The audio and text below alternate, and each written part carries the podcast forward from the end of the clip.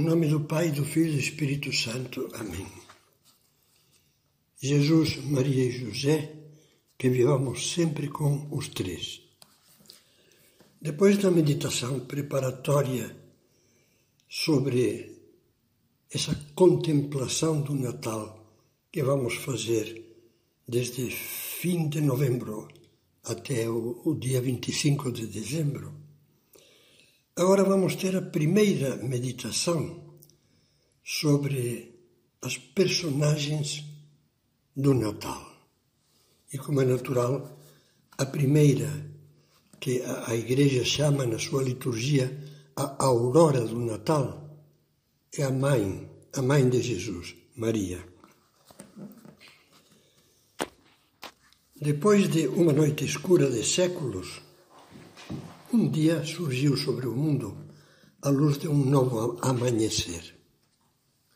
Apareceu Maria, criatura em quem se refletia sem sombras a imagem de Deus, pois foi concebida livre da mancha do pecado original. Quem é esta que avança como a aurora que desponta? Pergunta a liturgia com palavras do Cântico dos Cânticos. E responde: que é a Virgem Maria, preparada por Deus desde toda a eternidade para ser a digna mãe de seu filho, a aurora do sol nascente que é Cristo. Há uma oração em honra de Nossa Senhora que reza assim: A maternidade de Maria foi a aurora da salvação, como citava há pouco. E o bem-aventurado Paulo VI, comentando essa frase litúrgica, dizia: O aparecimento de Nossa Senhora no mundo foi como abrir-se sobre a terra toda coberta pela lama do pecado, da mais bela flor que jamais tenha desabrochado no vasto jardim da humanidade. A mais bela flor a mais bela flor deu o mais belo fruto, o Salvador. Mil vezes repetimos ao rezar a Ave Maria: Bendito seja o fruto do vosso ventre, Jesus. A encarnação do Filho de Deus no seio da Virgem foi o início do Natal, a sua alvorada. Jesus, recém-concebido, já começava a ser presente em sua mãe o Emmanuel, Deus conosco. O mistério de Natal teve início no dia da Anunciação. O anjo do Senhor anunciou a Maria e ela concebeu do Espírito Santo. Rezamos na hora do Ângelus. São Lucas descreve este mistério com as seguintes palavras: O anjo Gabriel foi enviado por Deus a uma cidade da Galileia chamada Nazaré Há uma virgem desposada com um homem que se chamava José, da casa de Davi, e o nome da virgem era Maria. Entrando o anjo, disse-lhe: Ave, cheia de graça, o Senhor é contigo. A donzela de Nazaré ficou perturbada com a aparição e a inusitada saudação. O anjo a tranquilizou: Não, não temas, Maria, pois encontraste graça diante de Deus. Has de conceber no teu seio e darás à luz um filho, ao qual porás o nome de Jesus.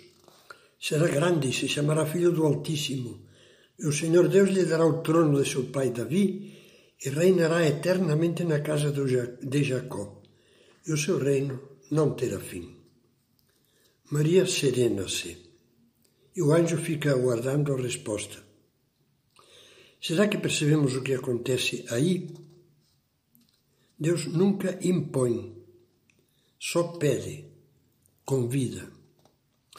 É impressionante verificar nesta cena que o céu inteiro está pendente da resposta livre de uma menina.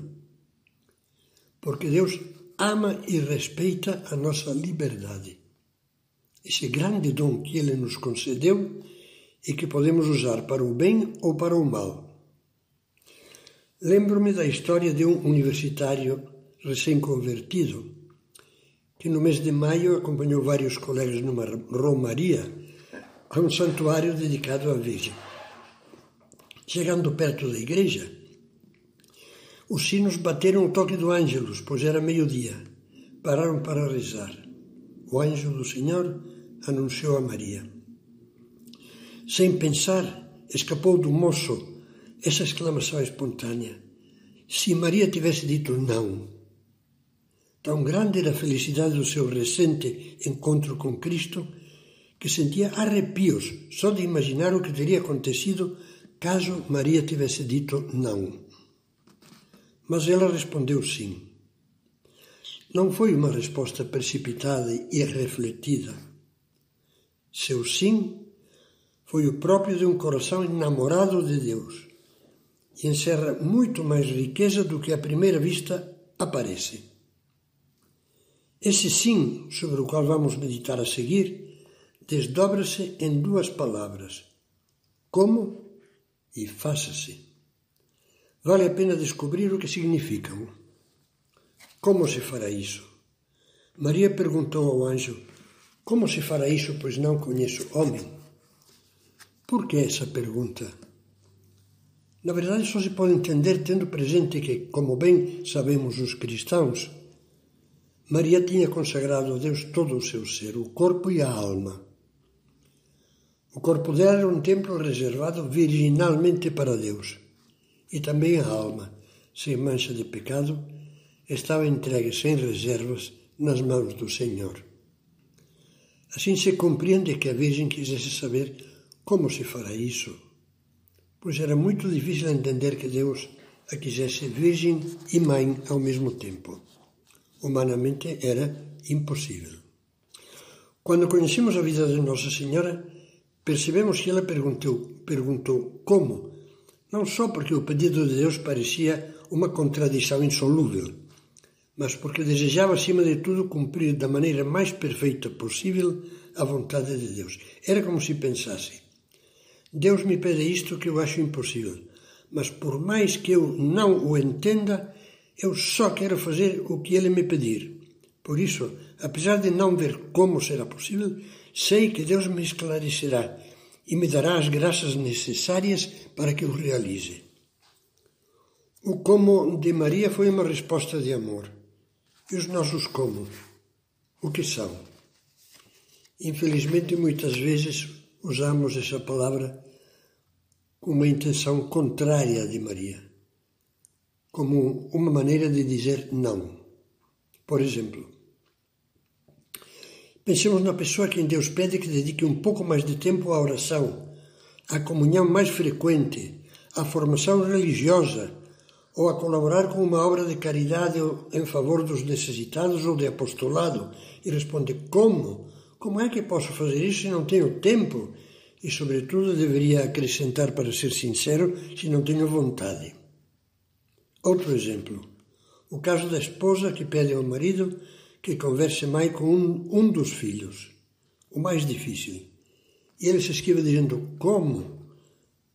Como que ele mesmo tenta em vão explicar gaguejando. Mas co como vou fazer isso se já tentei, se o garoto não me escuta, se além do mais você já sabe que eu não tenho jeito para essas coisas?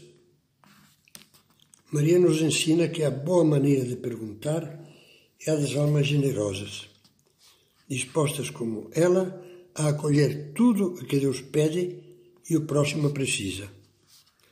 As palavras esclarecedoras da resposta do anjo que lemos no Evangelho encheram Maria de paz.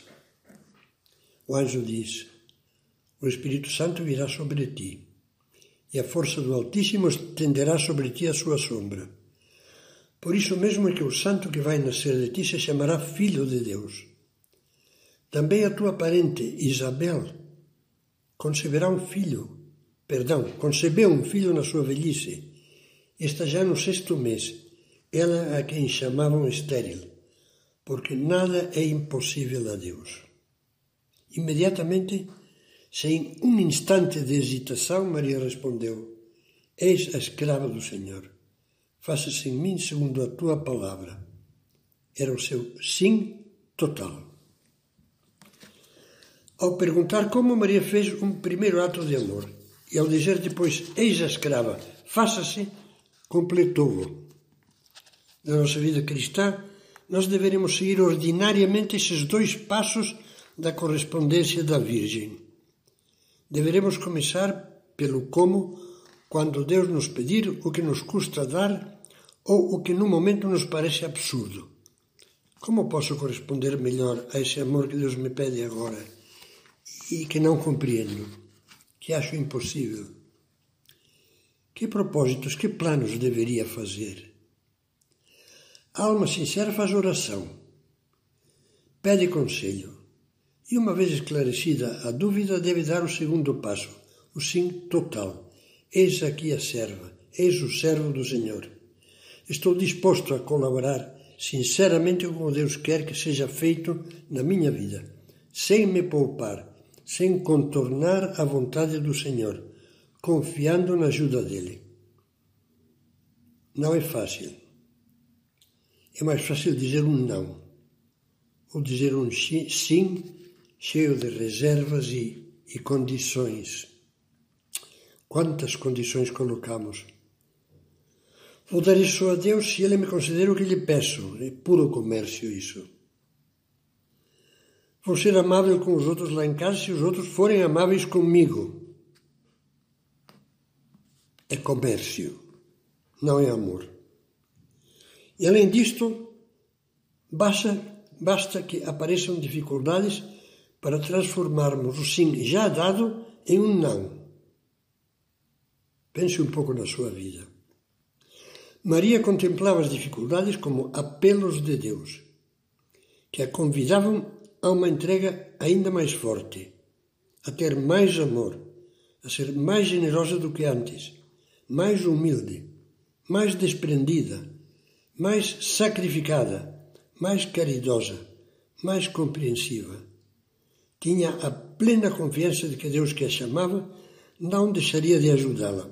E foi assim a vida inteira nunca deixou de se dar com alegria, quer as circunstâncias fossem fáceis, quer fossem difíceis.